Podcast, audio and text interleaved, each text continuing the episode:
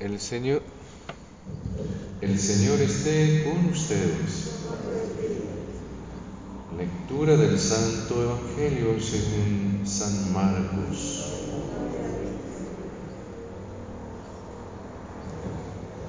En aquel tiempo Jesús dijo a sus discípulos, cuando lleguen aquellos días, después de la gran tribulación, la luz del sol se apagará, no brillará la luna, caerán del cielo las estrellas y el universo entero se conmoverá. Entonces verán venir al Hijo del Hombre sobre las nubes con gran poder y majestad. Él enviará a sus ángeles a congregar a sus elegidos desde los cuatro puntos cardinales y desde lo más profundo de la tierra a lo más alto del cielo. Entiendan esto con el ejemplo de la higuera. Cuando las ramas se ponen tiernas y brotan las hojas, ustedes saben que el verano está cerca. Así también, cuando vean ustedes que suceden estas cosas, sepan que el fin ya está cerca, ya está a la puerta. Es verdad que no pasará esta generación sin que todo esto se cumpla. Podrán dejar de existir el cielo y la tierra, pero mis palabras no dejarán de cumplirse. Nadie conoce el día ni la hora, ni los ángeles del cielo, ni el Hijo, solamente el Padre. Palabra del Señor.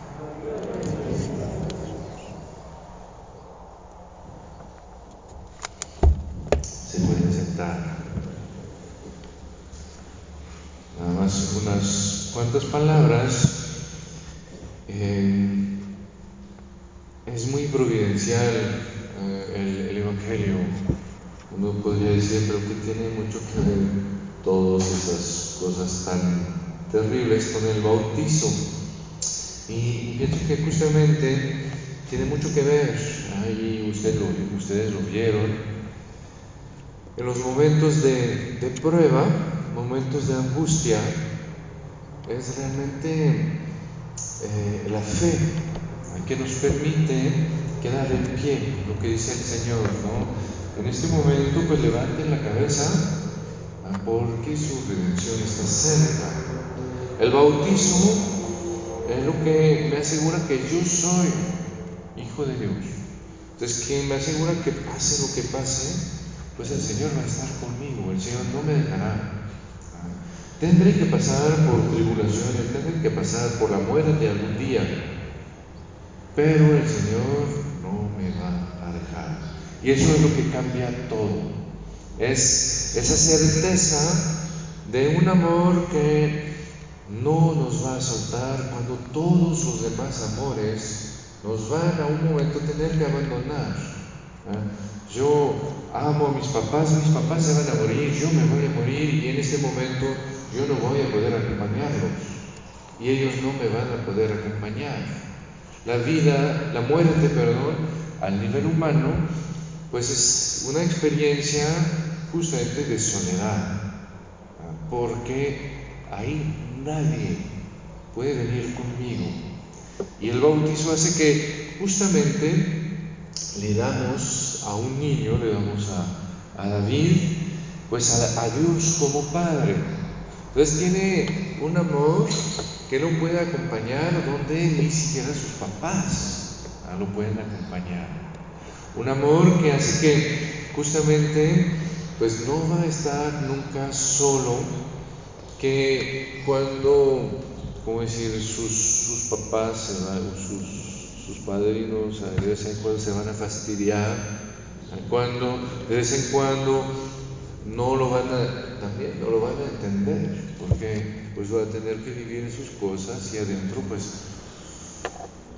a veces aunque sea, sea un hijo ¿no? no entiende lo que pasa adentro, no entiende lo que su propio hijo vive, y ahí el bautismo es darle justamente un, un padre que va a estar cuando usted no esté, que lo va a amar más que usted lo ame y que va a poder acompañarlo hasta en los momentos cosa que ustedes, por más que estén al lado, no van a entender.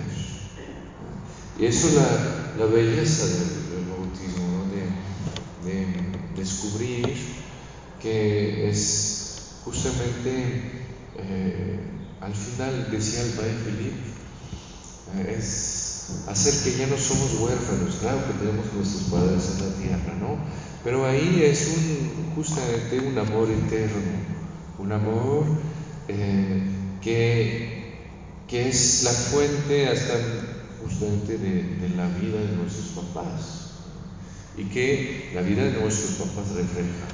ahí, de hecho, ahí es, la, iba a decir, la primera responsabilidad que tienen los papás y que tienen los padrinos. ¿sí? Es de ser reflejo de ese amor de Dios para él.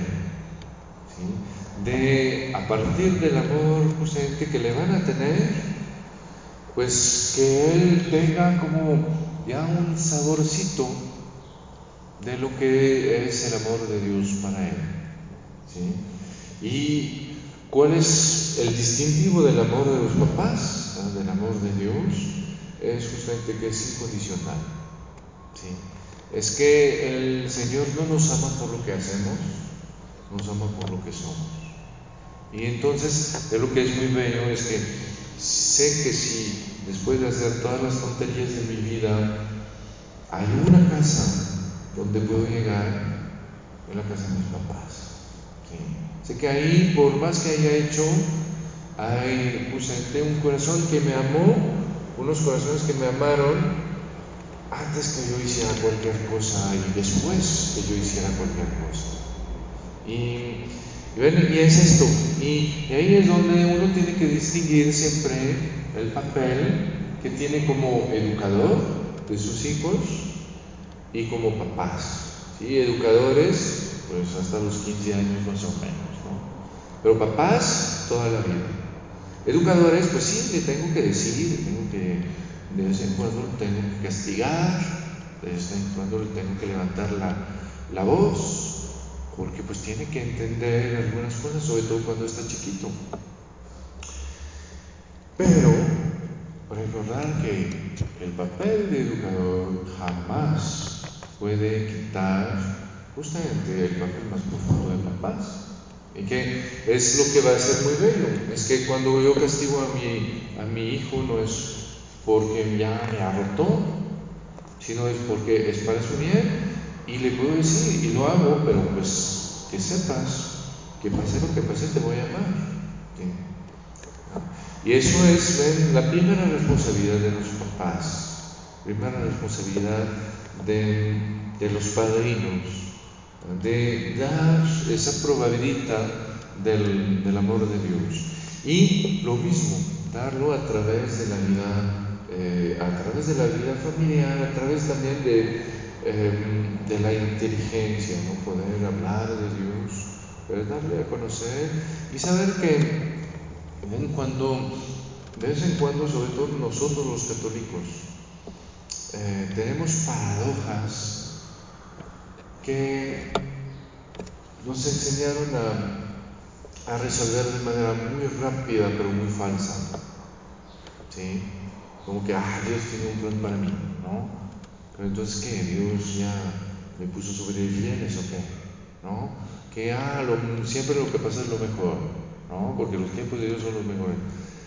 Muchas cosas que son bien aproximativas y que pueden ser muy falsas en muchas cosas. Y en que justamente uno se da cuenta, me, nada más para darles un ejemplo, pero me tocó acompañar justamente una señora que perdió su hijo chiquito que le dicen que ah, pues es lo mejor para, para él, porque al final los planes de Dios son perfectos. ¿sí? Pues claro que uno dice, si eso es el plan de Dios, yo no quiero a Dios en mi vida. Y ahí ven es donde justamente uno tiene como papá que a un momento ver, no, no, Dios no puede amar menos mi hijo que yo. Entonces a un momento cuando veo que hay cosas que no van, o cosas que que ni siquiera yo haría con mi hijo, pues no puedo decir que Dios lo hace y como Dios lo hace, pues es lo bueno. No. Ahí hay un deber de los papás y de los padrinos de buscar para que mi inteligencia no quede en, contra de mi fe, ¿no? que mi fe no sea tonta, que no me, me presente en un Dios que tengo que, recibir, pero que al final, pues, si, lo, tuviera que encontrar en la vida real, no, lo, quisiera. ¿sí? Eso es un deber de los papás y de los padrinos. porque Para que justamente la fe se pueda arraigar en la inteligencia pueda dar pues todo el fruto que tiene que dar. Entonces ven, ahí tienen ya trabajo, pero su trabajo no, no termina aquí. Porque otra cosa que es muy importante del, del, del bautismo es no solo que pues le permite, que aún a pesar de todo es lo más importante desde lejos, ¿no? que es justamente que, que permito ser hijo de Dios, te permito justamente como decir que el amor de Dios lo envuelva en todo lo que hace. Pero también el bautismo es, em, es, es realmente una transformación del alma. Es decir, que realmente cuando decimos que es una nueva vida y que es la vida de Dios, no es metáfora. No es que, ah, hoy dejé el alcohol, soy un hombre nuevo, volví a nacer. No, eso es metáfora. Ahí no. Es que realmente hay una nueva vida, hay nuevas cosas que, Dios siembra en mi corazón y que me dan una capacidad de vivir diferente de la capacidad humana, porque son justamente la fe, la esperanza y la caridad. ¿sí? Nada más que el Señor nos da como semilla y entonces nos deja la responsabilidad de cultivar esa semilla que pone en el corazón de David. Y al principio una semilla, pues si la pongo en tierra, pues no cambia nada, veo igual. ¿sí? Pero si riego la tierra, si cultivo esa semilla, pues puede hasta ser un árbol. ¿no? Y es igual, la fe, la esperanza, la caridad las voy a cultivar, se va a hacer un árbol que se llama la santidad. No las cultivo, pues se hace un arbolito enanito o sequito y se llama la mediocridad. ¿sí? Y entonces ahí Ahí tienen también un papel muy grande los papás y los padrinos. Y ahí vamos a hacer la primera, primer examen para saber si son dignos de ser padrinos. ¿Sí? Es que tienen que hacer crecer, cultivar la fe, la esperanza, la caridad. ¿Con qué crece? ¿Cómo crece la fe?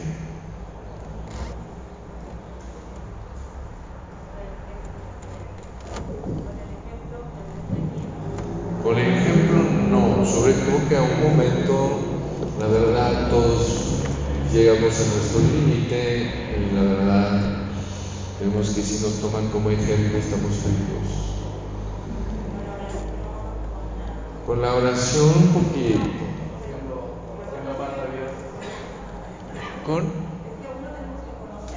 conocer a Dios. Pero ven, bueno, les das chance pero lo que alimenta la fe es la palabra de Dios. ¿sí? Dios me habla, me dice que me ama, me dice que me perdona, me dice que, que, me ama con un amor eterno. Yo le digo, Señor, tú me lo dices, yo te creo. Eso es la fe. Y entonces para hacer crecer la fe es que tengo que escuchar la palabra de Dios y hacer actos de fe. Entonces quiere decir que los papás tienen y los padrinos tienen esa responsabilidad de darle a escuchar la palabra de Dios. Que Él pueda conocer la vida de Jesús, conocer las palabras de Jesús, escucharlas como un diálogo entre el Señor y Él, y ahí justamente poder decir, ok Señor, tú me dices esto, yo te creo. A veces me siento demasiado pecador y no veo cómo me vas a perdonar, pero tú me dices que hay más alegría en el cielo por mí cuando volteo hacia ti, que por 99 justos, yo te creo más a ti que a mí, más a ti que a, los demás. Eso es la fe. ¿Sí? Entonces, ven, va a ser cuando esté chiquito, pues de contarle historias del Evangelio, de la Biblia, y después de enseñarle él mismo a descubrir esa palabra y a tener ese diálogo con el Señor. ¿Cómo crece la esperanza?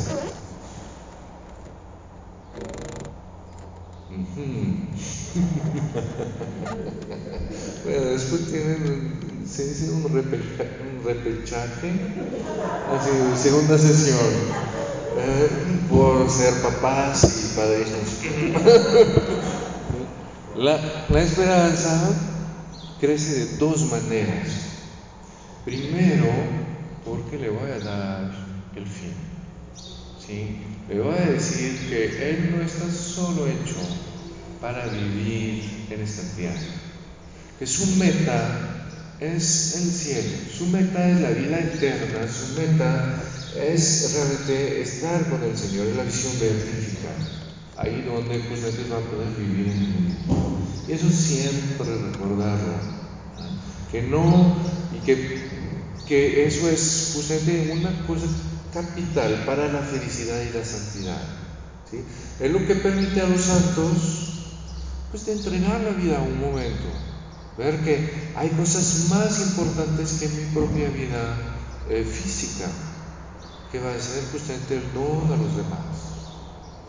Y la segunda manera en que crece la, la esperanza es de saber que yo no voy a tener que ir hacia allá solo, sino que el Señor me está acompañando a cada paso. Entonces ahí le van a tener que enseñar a demostrar cómo el Señor lo está acompañando desde su, su bautizo y desde antes de su bautizo y cada día en su vida, ver cómo, ah, pues sí, el Señor está. Y entonces puede saber que si el Señor estuvo tanto tiempo, pues no es mañana que el Señor lo va a dejar. Al contrario. Entonces ven, así crece la esperanza. ¿Y cómo crece la caridad? Pues la caridad. La caridad crece primero sintiéndome amado por Dios. Entonces crece, el alimento de la caridad va a ser la Eucaristía, de manera muy especial.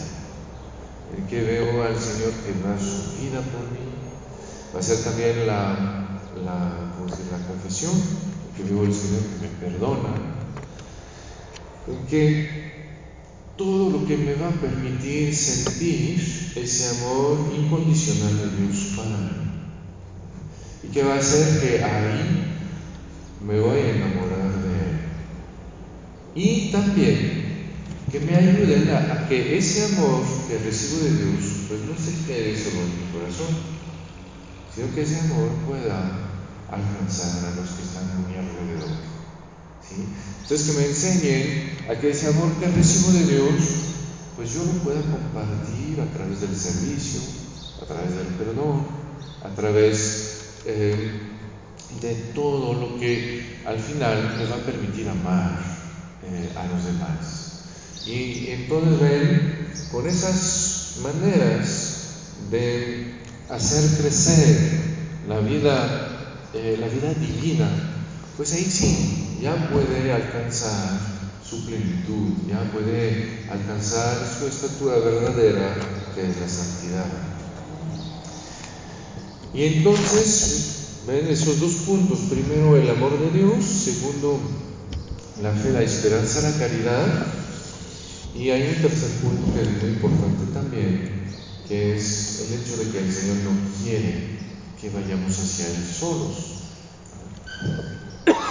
que por eso me hizo nacer en una familia, por eso me dio padrinos, por eso eh, escogió a los doce apóstoles, por eso siempre el Señor nos asocia a alguien. entonces es igual, para, para David debe de permitirle arraigarse en la familia de Dios, es la iglesia. Debe poder permitirle hacer parte pero no párate como que, ah, pues vengo a misa y, veo. sino parte como justamente participo, ¿sí? como la gente que, veo es mi gente, es gente que me da, es gente a quien le doy, es gente que me pertenece y a quien pertenezco. ¿sí? Eso es una comunidad, eso es una familia. Y es lo que esa experiencia de la iglesia que debe de permitir hacer a David, ¿no? que pueda conocer a la gente, que pueda perdonar a la gente, que pueda servir a la gente, que pueda recibir de la gente, que pueda ser de la gente. Y que ahí a través de esas relaciones pues haga esa experiencia de lo que es la familia de Dios, que es la iglesia. Pues ven, ahí es toda la cuestión de la riqueza de lo que hicieron en la urgencia en el hospital pero que el Señor justamente hace en su corazón, que hoy pues vamos a